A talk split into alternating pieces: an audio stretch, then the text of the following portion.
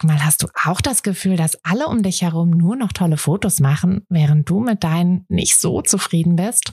Haben die sich jetzt alle eine Profikamera gekauft oder wissen die etwas, was du nicht weißt?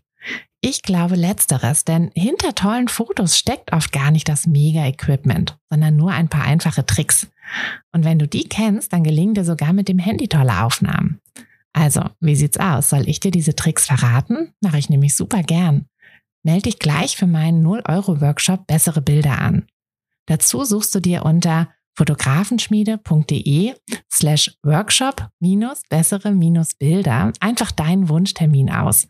Und dann gibt es ganz bald eine Person mehr, die auch nur noch tolle Fotos macht, nämlich dich. Also, wir sehen uns im Workshop. Es ist Zeit für den ersten Espresso, den ersten Fotografenschmiede-Espresso. Und in dieser kurzen Folge möchte ich euch gerne den einen aller, aller wichtigsten Tipp für bessere Fotos geben. Und bevor ich den euch gebe, möchte ich euch gerne eine Geschichte erzählen, eine kurze Geschichte beziehungsweise ein Experiment.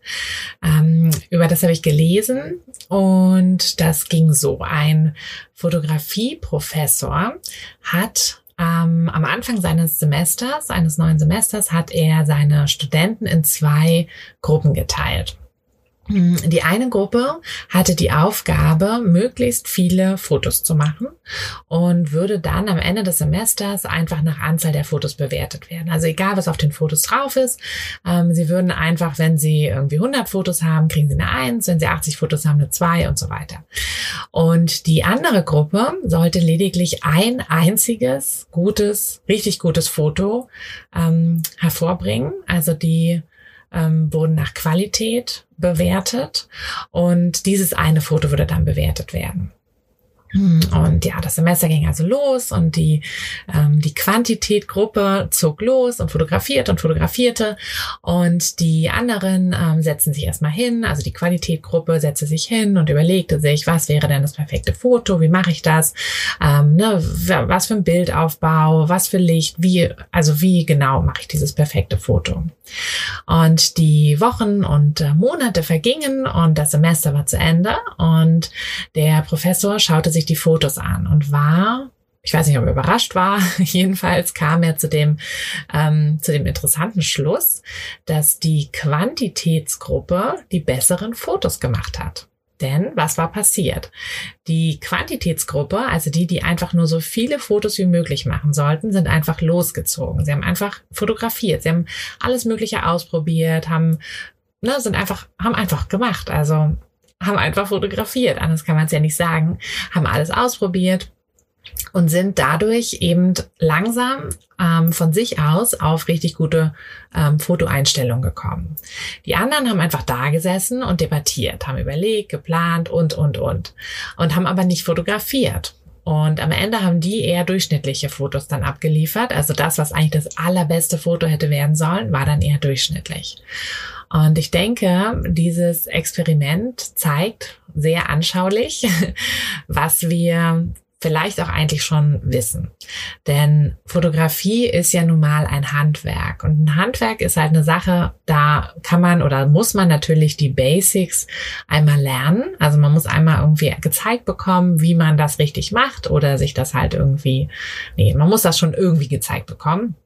Man kann das natürlich auch auf YouTube gezeigt bekommen. ähm, aber ja, ihr müsst das einfach einmal die Einstellung verstehen und dann müsst ihr fotografieren.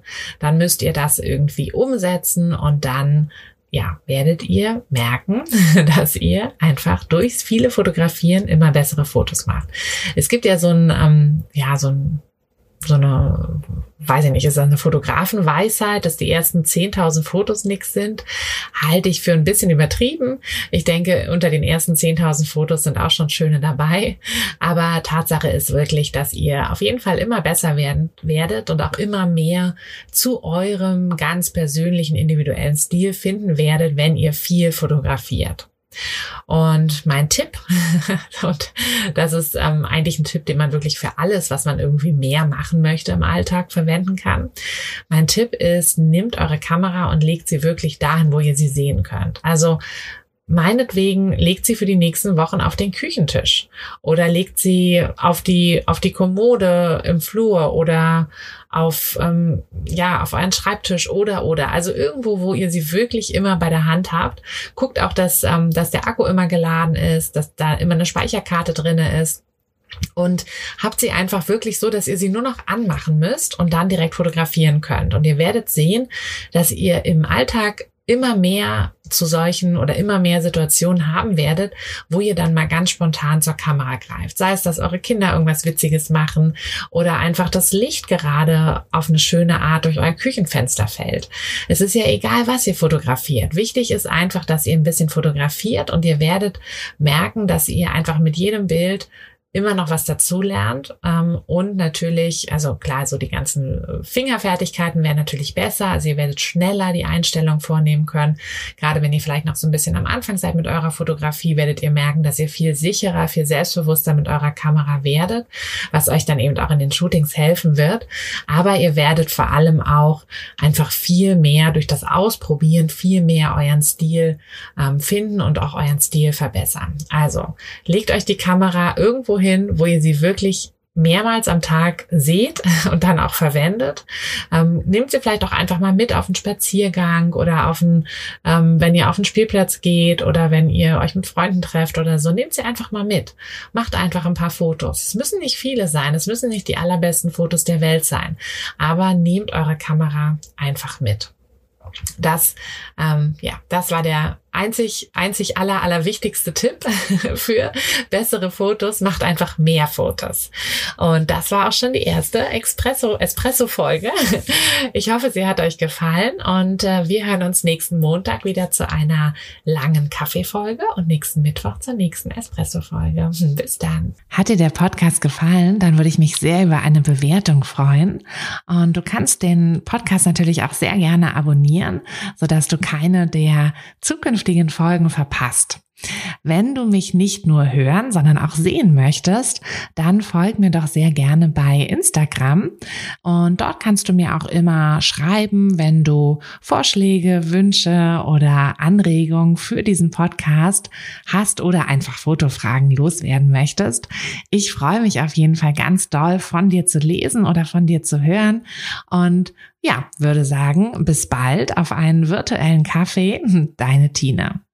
Hey du, Fotografin, hast du dich schon auf die Warteliste für die nächste Business-Kursklasse gesetzt?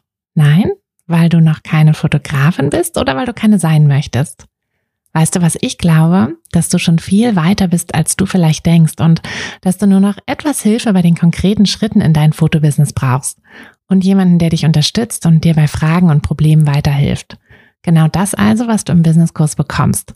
Deshalb setz dich am besten gleich auf die Warteliste unter fotografenschmiede.de slash business-kurs. Und dann verwandeln wir bald gemeinsam dein Herzklopfen für die Fotografie in dein Herzensbusiness. Denn dafür bist du doch hier, oder?